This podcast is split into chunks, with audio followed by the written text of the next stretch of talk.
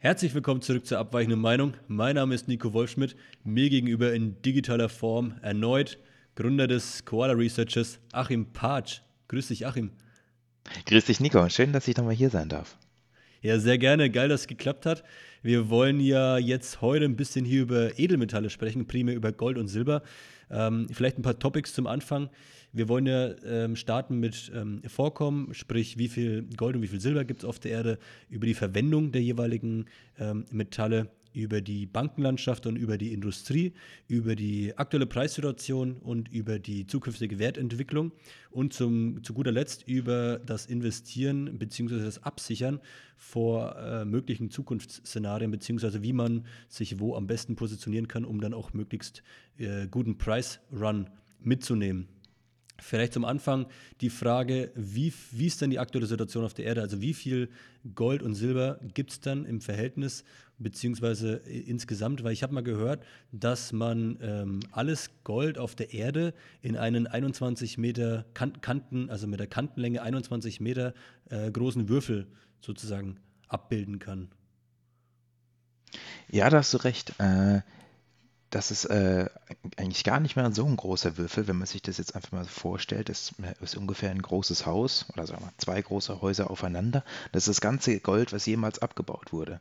Und bei Silber äh, ist es ungefähr achtmal größer. Und zwar ein Würfel mit 55 Meter Kantenlänge, so ein bisschen mehr als achtmal größer. Und es setzt sich daraus auch zusammen, dass es in der Erdkruste ungefähr achtmal mehr Silber gibt als Gold. Äh, und deshalb wurde achtmal mehr abgebaut. Aber wenn man sich jetzt die Preissituation anschaut, ähm, kostet Silber gerade 65 äh, zu 1 und nicht 8 zu 1. Äh, mhm. Aber da kommen wir später wahrscheinlich nochmal drauf zu sprechen. Genau, richtig. Also Silber, Silber ist quasi Kantenlänge 55 Meter und äh, Gold ist 21 Meter. Ja. ja das, das heißt, wenn man das dann durchkalkuliert, ist es achtmal mehr. Ja. Ist auch nicht so groß. So ja, es ist echt nicht so viel, wenn man sich es mal visuell vorstellt, also von, von der Größe und man überlegt, dass es auf der ganzen Welt quasi so viel, äh, so viel abgebaut wurde. Ähm, ja, der aktuelle Preis ist ja auch vom Silber gerade 27,50 Dollar. Beim Gold sind es 1775 Dollar. Ähm, bei Edelmetallen spricht man immer pro Unze. Also eine Unze ist ja auch normalerweise standardisiert auf 27 Gramm, soweit ich weiß. Und bei Edelmetallen ist es komischerweise aber es ist so 31 Gramm. Äh, Korrigiere mich, wenn ich, wenn ich mich täusche. 31,1 Gramm, genau richtig, ja. Ah ja. Ähm, genau, also auch äh, interessant, wenn man sich das mal eben visuell vor, vor Augen führt, wie, wie wenig es ja letztendlich eigentlich gibt. Ähm, und es ist ja auch so, bezüglich der Verwendung jetzt hat, dieser, dieser ähm, Edelmetalle, dass vieles ja über die Historie ja schon mehr oder weniger aufgebraucht wurde kann man vielleicht irgendwo sagen, weil Silber ist ja, ähm, ja ein Verbrauchsmaterial fast schon geworden oder ist es ja eigentlich schon. Gold wurde ja mehr aufbewahrt, weil es ja primär als Schmuck sozusagen verwendet wird. Hast du da vielleicht ein paar Informationen, ähm, wie da welche Metalle wo verwendet werden? Ja, sicher. Also beim Gold ist es so, dass das meiste Gold, was jetzt oberirdisch äh, da ist, also dieser Würfel, wird, ist ja irgendwo eingesetzt und der mhm. ist jetzt zu einem sehr großen Teil bei den Zentralbanken. Die lagern ihr Gold ein, um zum Beispiel Papiergeld zu legitimieren. Äh, der andere Teil ist in der Schmuckindustrie, ähm, also Goldketten, vor allen Dingen Indien und China. Äh, jeder Inder kauft äh, pro Einkommen Einheit äh, mehr Gold als jeder andere Mensch auf der Welt. Die verdienen natürlich weniger, aber die kaufen prozentual trotzdem mehr.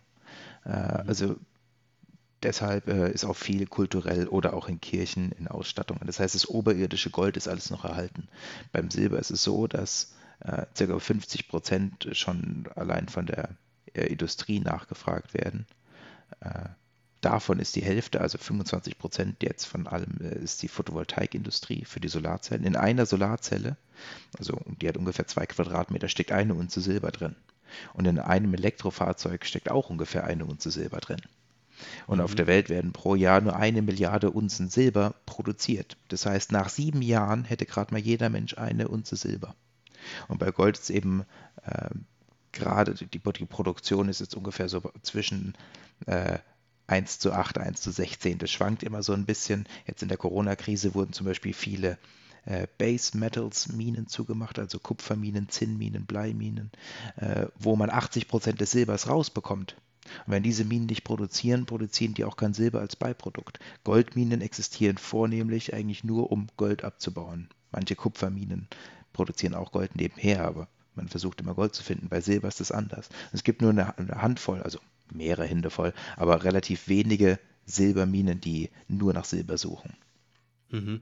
Sprich, wenn man jetzt halt, ähm, auch in Silberminen investiert, hat man gleichzeitig ein Play auf ähm, verschiedene andere Metalle, die ja auch in der kommenden Welle, in, in, in, dem, in, dem, in dem Green New Deal sozusagen gefragt werden.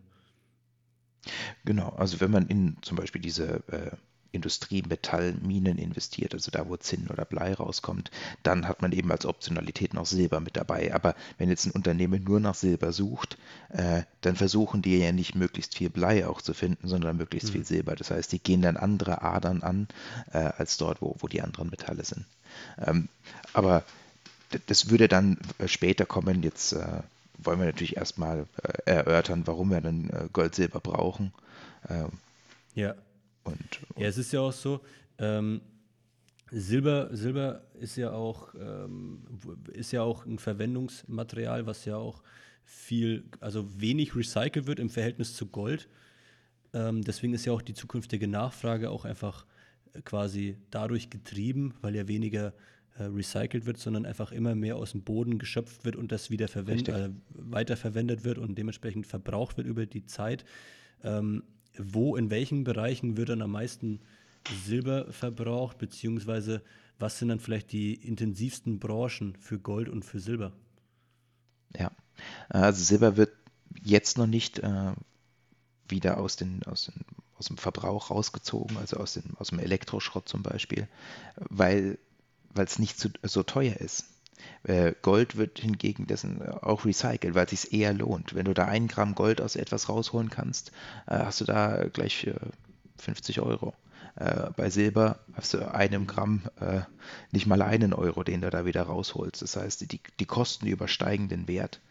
Ähm, wie vorhin gesagt, ist ein Viertel, ein Viertel der Nachfrage äh,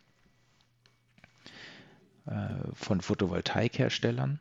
Ähm, dann kommt noch andere Industrie, äh, zum Beispiel Batteriefabrik äh, und auch die Schmucknachfrage äh, ist nicht vernachlässigbar. Silverware, darunter ist dann Besteck zum Beispiel auch und auch Anlagesilber. Das heißt, ETFs treten da auch auf. Nicht nur ein Samsung, der unbedingt äh, Silber braucht für seine Kühlschränke und seine Smartphones, sondern mhm. auch ETFs, äh, die natürlich Silber kaufen müssen, um ihre Shares auszugeben.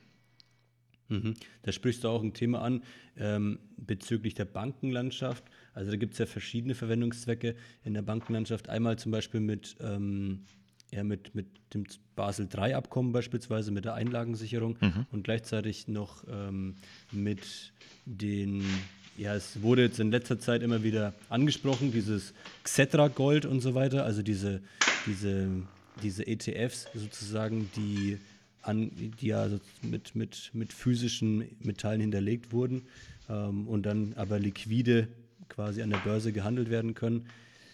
Wie siehst du die, die, die ganze Sache mit in der Bankenlandschaft? Also es ist ja aktuell so, dass wir in eine Liquiditätskrise sozusagen reinsteuern. Ähm, die, die, die Banken wollen sich, also 2019 war es ja kurz vorm Kollaps, als die, als die Repo-Märkte, also sprich diese, diese Refinanzierungsmärkte und zu die, also die Banken leihen sich ja untereinander Geld zu bestimmten Zinssätzen. Und wenn das mhm. Vertrauen kollabiert, sprich, wenn ich jemandem Geld leihen muss, der nicht vertrauenswürdig ist, dann sage ich ja nicht, alles klar, ich gebe dir 100 Euro, gib mir 101 zurück, sondern ich gebe mir 110 zurück, weil dass dieser jemand ja ähm, nicht mehr liquid ist und nicht mehr das Geld zurückzahlen kann, ähm, würde er dafür würde, würde quasi bedeuten, dass ich mehr Geld als Risikoprämie sozusagen verlange. Und das war ja 2019 der Fall. Sprich, wir laufen ja in eine Liquiditätskrise rein. Jetzt haben wir ähm, seit einigen Monaten quasi Gold als Tier One Asset bezüglich dieser Basel-Regel ähm, sprich die Einlagensicherung über, über Gold. Wie siehst du die zukünftige Nachfrage für Gold in dieser ganzen Hinsicht? Hast du da eine, eine, eine punktuelle Meinung zu? Hast du da irgendwie noch ein paar Ja, Informationen? ja. Äh, also wir, wir wollen jetzt Gold äh, als Ausfallsicherung betrachten. Das heißt, äh, Gold ist zum Beispiel auch das einzige Asset, was keine Counterparty Risk hat. Das heißt, wenn du Gold besitzt, dann ist es wirklich deins und du musst keinem anderen vertrauen, äh, dass du Mhm. es bekommst. Wenn du Papiergold kaufst, hoffst du auch darauf, dass die Bank, die es für dich eingelagert hat, dir das gibt. Ähm, drum haben Zentralbanken auch das Gold da liegen äh, und nicht nur fremde Währungen. Äh, das heißt, wenn wir auch in eine Depression reinlaufen, äh, geht die Nachfrage nach Geld zurück, weil immer weniger investiert wird. Nicht nur wie, wie nach äh, dem keynesianischen Modell, dass die Preise fallen, deshalb kauft keiner, weil sie erwarten, dass die Preise noch weiter fallen. Ähm, wenn Mhm. dir, wenn dir ein Gut einen, einen Nutzen bringt, dann kaufst du es jetzt. Na, neue Handys werden auch jedes Jahr verkauft. Man wartet nicht fünf Jahre, bis sie die Hälfte kosten, weil man jetzt schon mehr Wert hat. Das heißt, dieses keynesianische Modell funktioniert überhaupt gar nicht. Ähm, und darum werden dann die, die Leute letztendlich auf Gold vertrauen, weil es eben keine Counterparty Risk hat.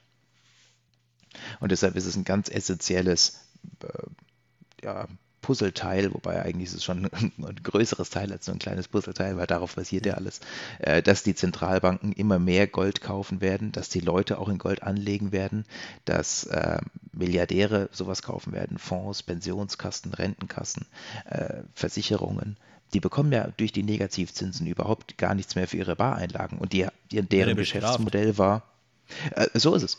Ähm, und deren Geschäftsmodell ist, dieses äh, 60-40er Portfolio zu haben, 60% in Aktien, 40% in Krediten im Prinzip. Das sind ja Anleihen. Äh, Das heißt, du gibst dir mal Geld und hoffst, dass du mehr wieder zurückbekommst. Äh, Mhm. Und das wird ja kollabieren, wenn wir dann in der Deflation sind, auch in der Inflation. Weil das ist das Geld, was du bekommst, äh, falls du es überhaupt bekommst, kannst du ja gar nicht bekommen, weil die Zinsen niedrig sind. Also da, funktioniert dann Inflation auch nicht. Äh, So ist es. Und dann, dann läuft alles auf dieses Gold raus, ähm, dass du das haben musst. Mhm. Weil, ja, weil, ja, weil ja auch historisch gesehen äh, Gold immer seinen Wert, wie der nominell auch festgeschrieben wurde, ist ja erstmal irrelevant, sondern Gold ist Geld und Silber ist auch Geld. Also Silber war ja auch historisch gesehen ähm, die längste Zeit eigentlich das Geld. Ähm, ich glaube, das waren ja über 700 Jahre, ne, bis ähm, 1871.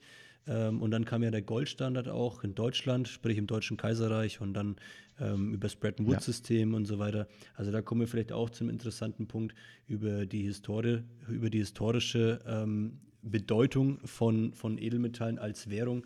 Äh, sprich, äh, in der Zeit, wo ähm, wo es ja auch eine Edelmetalldeckung der Währung gab, war es ja auch so, dass ähm, keine, keine Überfinanzierung möglich war oder auch keine Kriegsfinanzierung in der Hinsicht möglich war, weil man ja für jedes, für jeden Dollar, für jeden Euro oder D-Mark, Reichsmark, wie auch immer, musste man ja dann, die man ausgegeben hat, druck, ge- gedruckt hat, musste man ja dann auch das Edelmetall hinterlegen.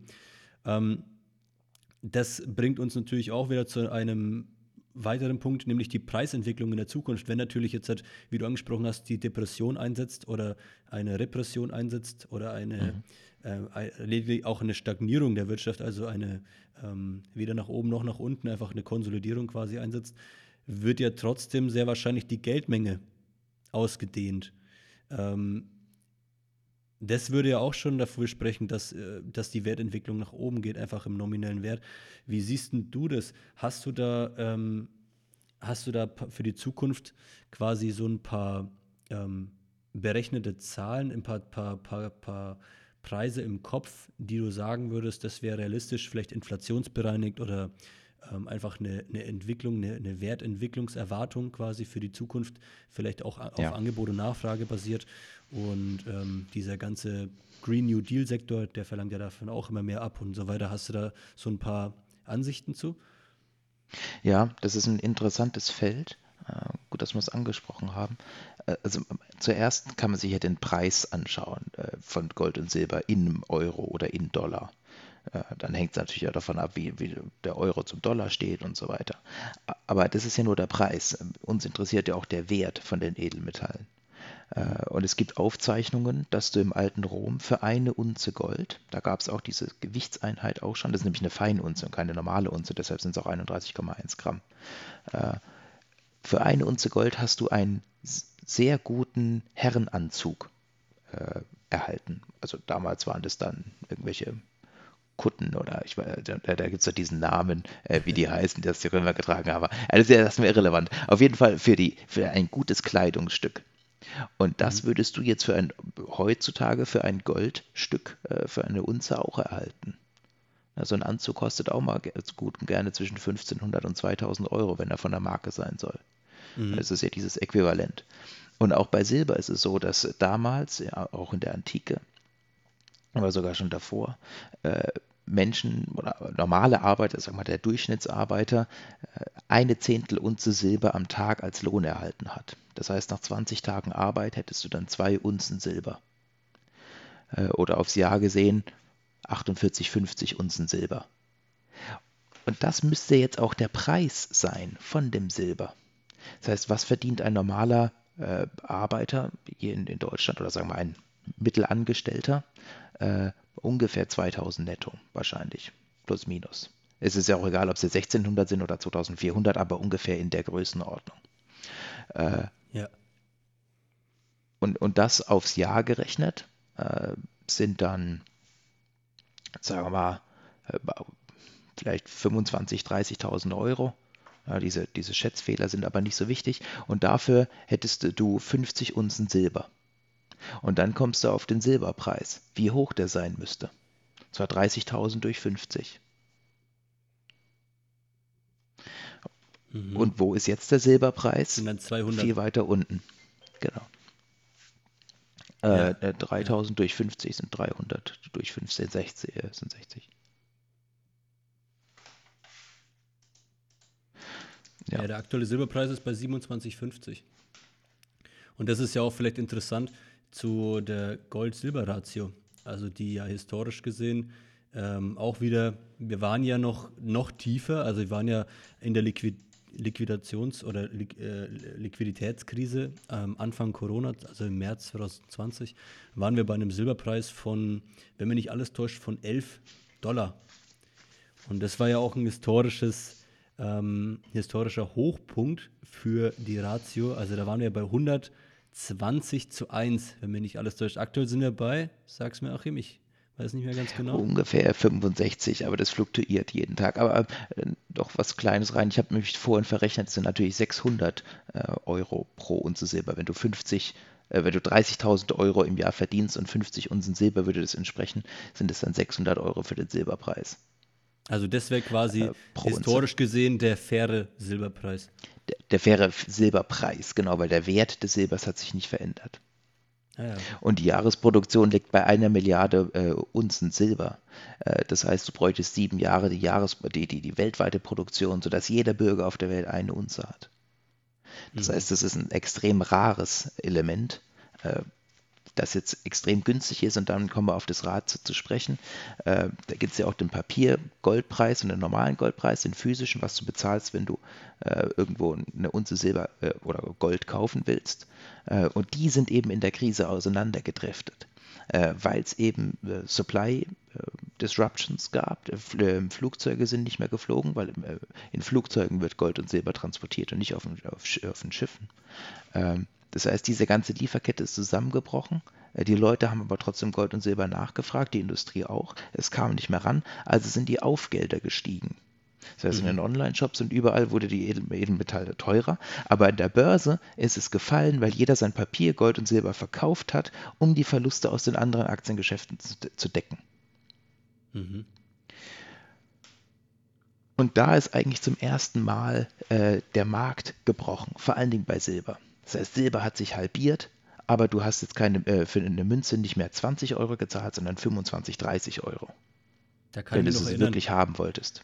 Ja, ja, da war doch unser, unser Freund aus Österreich, wollte zum Tafelgeschäft gehen und dann ähm, hat er, ich glaube, was war das, 33, 34 Euro ähm, zahlen ja. sollen pro Unze und im Endeffekt war der Börsenpreis aber bei gerade mal 20 oder so aus dem Zeitpunkt, glaube ich.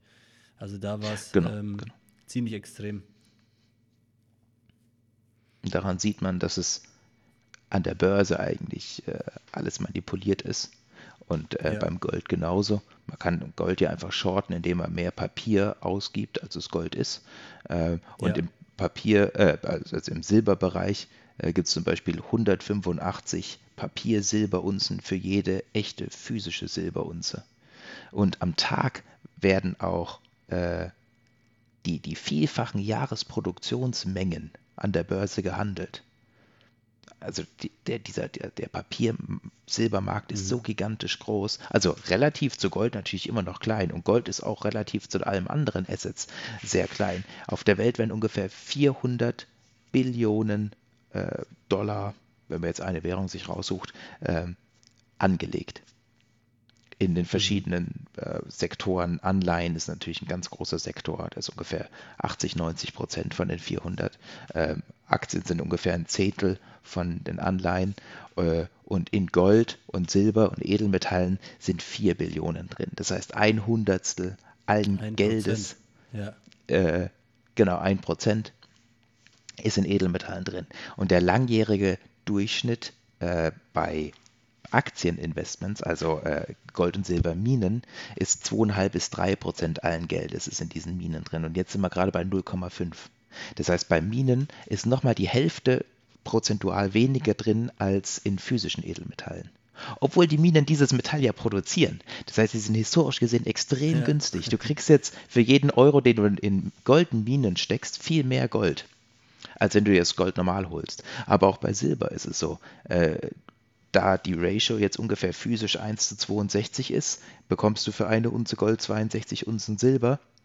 Das heißt, wenn du jetzt ganz viel Silber kaufst und das Ratio geht wieder, äh, wird kleiner, weil der Silberpreis steigt, dann kannst du jetzt auf einmal 1 zu 31 dein Gold umtauschen. Das heißt, du kriegst doppelt so viel Gold dafür. Weil Gold ist das mhm. wirklich wahre Geld. Äh, Silber zwar auch, aber wenn du zwischen den beiden handeln kannst, ist ja auch nicht schlecht. Ja, man dachte immer diesen, diesen, diesen Satz, Silber ist das Gold des kleinen Mannes. Ja. Weil es ist ja auch, äh, ist ja auch immer schön, wenn man, also wenn man jetzt halt quasi sich ähm, absichert, beziehungsweise historisch gesehen in die Absicherungsstrategien ähm, der Menschen reinschaut, war es ja eigentlich ist es so, dass in den Krisen Edelmetalle ähm, neben natürlich Tabak, Alkohol und so ein Kram die, die wertstabilsten und auch ähm, skalierbarsten ähm, Wertspeicher ja waren. Also ich habe damals mal gelesen, dass in Kriegszeiten man, konnt, man, man konnte für eine Unze Gold ganze Einfamilienhäuser kaufen. Mhm. Weil eben der, da gibt es natürlich einmal den nominellen Wert, andererseits gibt es dann noch den emotionalen Wert und den Situationswert letztendlich sozusagen, ne, wenn man das mal auf die Situation äh, sozusagen jetzt, jetzt bezieht. Ähm, aber ich meine, alle Punkte, die du jetzt aufgezählt hast, die deuten ja darauf hin, dass wir äh, in, uns in einem der unterbewertetsten Märkte, Märkte überhaupt aktuell noch befinden. Auch vor dem Hintergrund der, der zukünftigen Nachfrage. Wie ja. siehst du die größte Möglichkeit oder die beste Möglichkeit, sich dahingehend zu platzieren? Hast du da ein paar ähm, auch quasi du hast du bestimmt auch ein paar Sachen berechnet, beziehungsweise ähm, hast du ja bestimmt auch äh, Ideen oder verschiedene, verschiedene Ansichten bezüglich ähm, Positionierungen. Hauptsächlich wahrscheinlich, wie du jetzt gerade eben gesagt hast, auf, auf, auf Minen, sprich auf die Hersteller, weil ohne die gibt es ja mhm. erstmal gar, keine, gar, kein, gar kein Angebot. Ähm, ja, hast du, hast, du da ein paar, hast du da ein paar Anhaltspunkte für uns? Jetzt plaudere ich mal ein bisschen aus meinem Investment-D-Kästchen, ja, was so der Einzelne tun kann. Ähm, sagen wir mal, man hat jetzt einfach ein paar Euros auf dem Bankkonto rumliegen, dann sollte man natürlich immer erstmal anfangen, dieses Geld wirklich zu sparen. Nicht nur in der Form von Euros auf dem Bankkonto liegen zu lassen, äh, auch nicht auszugeben, nicht zu konsumieren, aber auch nicht zu investieren in Aktien, sondern wirklich sparen. Und das sind für mich die Edelmetalle. Da gehört Platin und Palladium vielleicht auch ein bisschen mit dazu. Äh, die kann man untergewichten. Platin ist zum Beispiel relativ günstig. Aber Gold ist wirklich das einzig wahre äh, Geld sozusagen. Ähm, mhm. Silber auch, äh, aber zwischen den beiden kann man immer ein bisschen variieren. Aber das sind für mich eben wahre äh, Sparmechanismen. Und wenn man dann noch darauf, äh, darüber hinausgehen will, zum Beispiel auch Geld investieren möchte, dann kann man sich diese Minen kaufen, weil man hat da natürlich auch ein betriebswirtschaftliches Risiko, wenn man diese Minen kauft. Die Minen können pleite gehen, die können sich überschulden, die können kein Gold mehr finden, ähm, die Staaten dort können irgendwelche Gesetze erlassen, dass das Gold nicht mehr verkauft werden darf, etc. pp. Äh, es gibt auch Überfälle, wenn du jetzt so afrikanische Minen dir anschaust. Okay. Und für dieses Risiko äh, wirst du dann eben entlohnt, äh, wenn, wenn die Mine äh, einen Gewinn macht. Ja. Ähm, hast du da, also wie, wie gehst du da vor? Also hast du da so eine, so eine Schematik irgendwie, so, so ein Schema? ja, du, ich habe so ein. Wie du da so ein bisschen, also wie du die Sachen bewertest, wie du da auch für dich quasi deine Picks raussuchst? Äh, wenn ich mir Investments anschaue, die ich auch in meinem Börsenbrief dann äh, veröffentliche, äh, dann habe ich so eine Fünf-Schritte-Analyse. Das heißt, ich schaue mir erstmal einen Megatrend an. Das heißt, wohin geht die Reise denn? Wo, wohin will die Politik, äh, die Wirtschaft und so weiter. Also man sieht jetzt hier im Fall von Gold und Silber, es gibt natürlich noch andere Fälle, Elektromobilität und so weiter, Erneuerbare. Aber jetzt schauen wir nur auf Gold und Silber. Wir haben immer höhere Staatsschulden. Wir haben Zinsen, die jetzt eigentlich schon im Negativbereich sind. Äh, und dann wird Gold als Anlageklasse natürlich immer attraktiver. Das heißt, der Megatrend stimmt schon. Dann äh, schauen wir uns die Nachfragesituation an. Also ich nenne es auch die Produktanalyse. Äh, wobei bei Gold und Silber, bei Ressourcen ist jetzt ein bisschen anders dieses Produkt, weil es ist ja ein Commodity. das heißt, jeder der Silber findet, kann auch Silber herstellen. Nur die Kosten werden wahrscheinlich unterschiedlich sein, aber die kriegen alle den gleichen Preis. Das heißt, sie können sich nicht über die Qualität definieren oder über den Nutzen, mhm. sondern alle verkaufen das Gleiche. Das heißt, man muss dann äh, noch eins weitergehen in die Unternehmensanalyse. Äh, wie hoch ist das Fremdkapital, äh, wie viele Aktien haben die ausgegeben äh, oder auch wie ist das Management-Team. Das ist ein ganz wichtiger Schlüssel, weil äh, ein gutes Management-Team kann aus dem schlechten Boden auch was rausholen, aber ein schlechtes Management-Team kann nicht mehr aus dem guten Boden was rausholen. Ja. Äh, äh, so eine alte Weisheit, ja. Äh, also das heißt, die, die, auf die Leute musst du achten, äh, haben die schon Track Records, haben die schon mal ähm, Firmen gegründet oder, oder Gold und Silber gefunden. Äh, und dann gehst du weiter, wie viel Gold und Silber gibt es denn überhaupt im Boden? Haben die schon Bohrergebnisse? Ähm, haben die schon Ressourcenschätzungen. Also zum Beispiel haben sie eine PEA gemacht, eine Preliminary Economic Assessment. Das heißt, da wird jetzt, werden Bohrlöcher ähm, analysiert, wie viel Gold äh, pro Tonne Gestein da zum Beispiel drin ist. Oder andere Mineralien noch. Also wenn du Gold findest, findest du meistens auch, auch Silber. Äh, oder bei Silber eben Zinn und Blei. Äh, und danach schaut man sich den Aktienpreis an. Wo steht denn die Aktie jetzt? Äh, wie viel ist das Unternehmen denn an der Börse wert? Also wie ist der Preis des Unternehmens und wie ist wirklich der wahre Wert des Unternehmens. Da kann man sich auch anschauen, wie viel äh, Unzen Gold die zum Beispiel im Boden haben, laut ihrer Studien. Da gibt es ein Unternehmen Gold Mining, die haben 21 Millionen nachgewiesene Unzen in verschiedenen Projekten auf der Welt verstreut. Äh, das Unternehmen ist an der Börse aber gerade mal 300, 400 Millionen Euro wert. Äh, und wenn du dir jetzt diese 21 Millionen Unzen vorstellst, mal den 1700, äh, die man jetzt dafür bekommt, dann hast du den Umsatz. Was wichtiger ist, ist der Gewinn. Das heißt, die Kosten pro Unze liegen ungefähr bei 1000 Dollar, wenn man die bergen würde. Das ist der weltweite Durchschnitt. Gold Mining wird es wahrscheinlich nicht alles selber als Mine betreiben, äh, aber der, der es kauft, wird es dann so bewerten mit den 1000. Mhm. Manche Projekte werden wahrscheinlich auch günstiger sein, aber die Marge sind da jetzt schon 700 Euro. Das heißt, äh, 21 Millionen mal 700, äh, dann kommst du auf den Gewinn, den das Unternehmen fahren könnte im Laufe seines Lebens. Und das vergleichst du jetzt zu, der, zu, zu, dem Aktienpreis, der jetzt bei 300 Millionen liegt. Und 21 Millionen mal 700 ist viel mehr als 300 Millionen. Ja, das sind 21 mal 7 sind 140, 14, 154 äh, aber mit einem Komma dazwischen 15,4 Milliarden. Genau, 15,4 Milliarden. Sich alles täuscht, ja.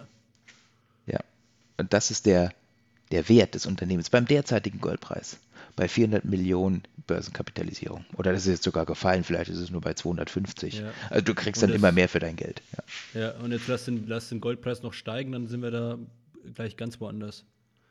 Genau, wenn der Goldpreis einfach nochmal um 700 hochgeht, das heißt auf 2400, was eigentlich eine Leichtigkeit ist, äh, ja. dann haben sie sich die Margen einfach verdoppelt, der Gewinn verdoppelt. Und dann ist es 30 Milliarden wert an, an, an ja. Gewinn. Und normalerweise haben wir Unternehmen den zehnfachen Gewinn, damit werden sie bewertet.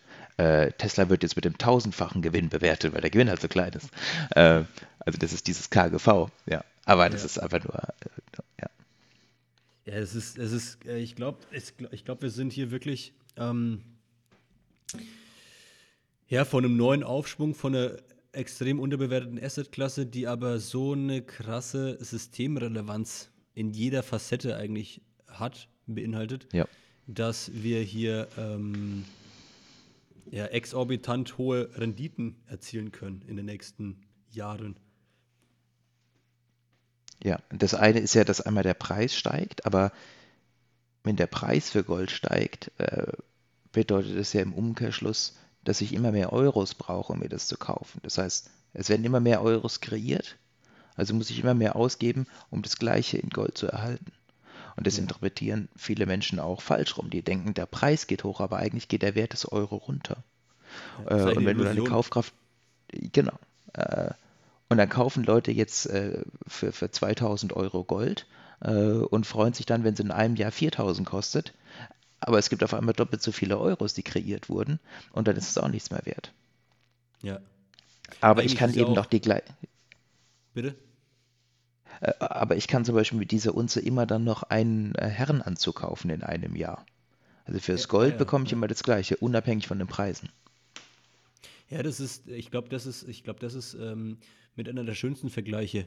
Ähm, weil, man, weil man kennt ja dieses Bild, wenn man jetzt mit 20 Euro vor zehn Jahren zum Einkaufen gegangen ist, oder jeder, jeder kennt ja noch aus seiner Kindheit so diese Analogie ja. mit der Kugel Eis. Was hat die Kugel Eis damals gekostet? Waren es 60 Pfennige, also kann ich mich noch erinnern, in D-Mark.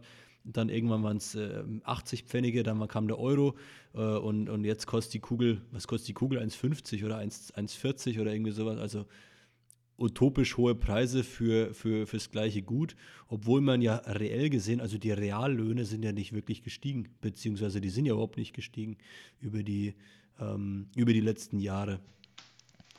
Und ja, und dazu kommt dann auch noch die kalte Progression. Genau, genau.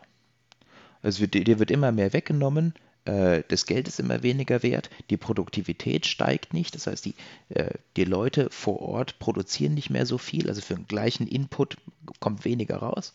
Äh, da sind wir schon in einer sehr prekären Situation, ja. Und ja. das Geld, also in Deutschland hatten wir jetzt in den letzten 100 Jahren sechs verschiedene Währungen. Das ist natürlich auch ein guter Schnitt. Ne? Und äh, das heißt, es, äh, über die letzten 100 Jahre, das sind dann äh, alle 16,6 Jahre eine neue Währung. Ja. Wir sind jetzt schon überfällig eigentlich. Ja, ja, ja, das stimmt. Ja, es ist äh, fraglich, wohin uns das alles äh, führt. Der Euro ähm, fällt ja auch nur noch auf mit immer größeren Geldmengen, die ja gedruckt werden, ob das jetzt das Quantitative Easing ähm, war, das von 2016 an oder 2015 an sogar ähm, eingeführt wurde. Quantitative Easing, vielleicht kurze Aufklärung, ist ja auch nur ein schöner Begriff, ein schönes Wort für quantitative Entspannung. Und Quantität ist einfach nur, wir drucken Geld ohne Ende und versuchen ja. so die Märkte zu stimulieren und einfach irgendwie ein bisschen Entspannung in die ganze Kiste reinzukriegen. Ähm, gibt es ja auch QE2, dann gibt es das PPP, das ähm, Pandemic Purchasing Program, was ja das gleiche wie ein QE also QE ist. Ähm, mhm. Es gibt unter verschiedensten Namen verschieden, verschiedene ähm, Programme, die im Endeffekt alle das gleiche, ähm, auf das gleiche abzielen und das ist einfach die, die Geldmengenausdehnung. Und allein das ist schon der Grund oder ein Grund genug, äh, in Edelmetalle zu investieren, weil es einfach ein Hedge äh, gegen den Staat oder gegen die eigene, gegen die, gegen die Währung sozusagen ist. Ein Hedge ist ja im Endeffekt einfach ähm, das Gegenteil machen. Also ich, man, man, man verlässt sich nicht auf den Euro, sondern man verlässt sich auf die historische, auf die historische Entwicklung oder den historischen Wert der Edelmetalle. Und es ist ja auch so, dass ähm, man noch einen Leverage eben erzeugen kann auf diese Preise, wie Achim erklärt hat, über die Margen der jeweiligen Minenaktien. Und ja, Vielleicht wollen wir da auch langsam zum Schluss kommen, wenn wir ähm, wenn ihr da auch mehr Infos zu haben wollt. Achim ähm, hat auch einen Newsletter, ähm, einen Börsenbrief. Ähm, und ja, du kannst ja gerne noch mal ein bisschen darauf eingehen, was, was du so treibst und wie man dich erreichen kann. Ja, sehr gerne. Äh, vielen Dank, dass ich das mal vorstellen darf. Also ihr erreicht mich unter koalaresearch.gmx.de, so wie man es äh, ausspricht, also Koala, der, das, das Tier, koalaresearch.gmx.de. Äh, dort könnt ihr mir jegliche Fragen stellen, äh, nicht nur bezüglich äh, des Edelmetallsektors, sondern auch investieren allgemein. Ich bin auch auf Technologie zum Beispiel äh, fokussiert. Aber ich bringe einen äh, monatlichen äh, Beitrag raus äh, und, und wöchentliche Reports auch. Das heißt, es ist, äh, läuft alles über eine Telegram-Gruppe äh, und dort berichte ich dann immer über Vorkommnisse in, aus, dem, aus dem Minenbereich, weil da bin ich zurzeit sehr stark investiert. Das wird sich dann in Zukunft auch noch ändern. Äh, Biopharma und so ist auch interessant. Ähm, aber so seid ihr mit mir dann einfach immer auf dem Laufenden. Und wenn ihr irgendwelche Fragen habt, dann meldet euch einfach und dann kann man ja schauen, welchen Service ich euch bieten kann. Mega. Ja, wir haben auch schon, ich kann, ich kann äh, nur, ich kann es nur herzlich empfehlen, weil wir haben auch schon ähm, extreme Renditen auch teilweise erzielt. Also ähm, wenn man immer davon ausgeht, dass die Benchmark, also der, der Vergleichswert in der Branche irgendwas zwischen 5 bis 15, 20 Prozent maximal ist und Achim mir teilweise Screenshots schickt von ähm, 100, 200, 300 Prozent von einzelnen Werten. Ähm, ja. Und das ist ja erstmal der Anfang. So, das sind ja, das sind ja alles noch ähm, Minenaktien, die mal kurz Luft geschnappt haben, aber der richtige Boom, der richtige Run, der ist ja noch überhaupt nicht vorhanden. Und ja. jetzt hat sich in der Schiene po zu positionieren, wie, Ach, wie Achim das tut und ähm, mich auch daran teilhaben lässt. Ähm, vielen Dank auch dafür. Also das, äh, ich hätte gerne, nicht gedacht, gerne. dass ich hätte nicht gedacht, dass ich mal so in, in, in so schnell in die Aktien quasi reingehe, aber ich muss sagen, so wenn Achim immer sagt, guck mal, das ist hier ein guter Pick, dann äh, mhm. kaufe ich fast schon blind, muss ich sagen. Ja. also von daher herzlichste Empfehlung. Ähm, ja, ich denke, wir werden nächstes Mal vielleicht auch noch über einzelne Minen vielleicht sprechen, welche Klar, deine Top-Picks sind und sowas und vielleicht auch ein paar andere Asset-Klassen nochmal. Und genau. Danke fürs ja, Zuhören. Danke fürs Allgemeinen. Ja. Genau. Danke fürs Sehr Gespräch, gerne. Achim. Mega geil. Äh, immer wieder gerne, ja. Ich freue mich schon aufs nächste Mal. Ich mich auch. Sehr gut. Also ja. dann, alles Gute. Haut rein.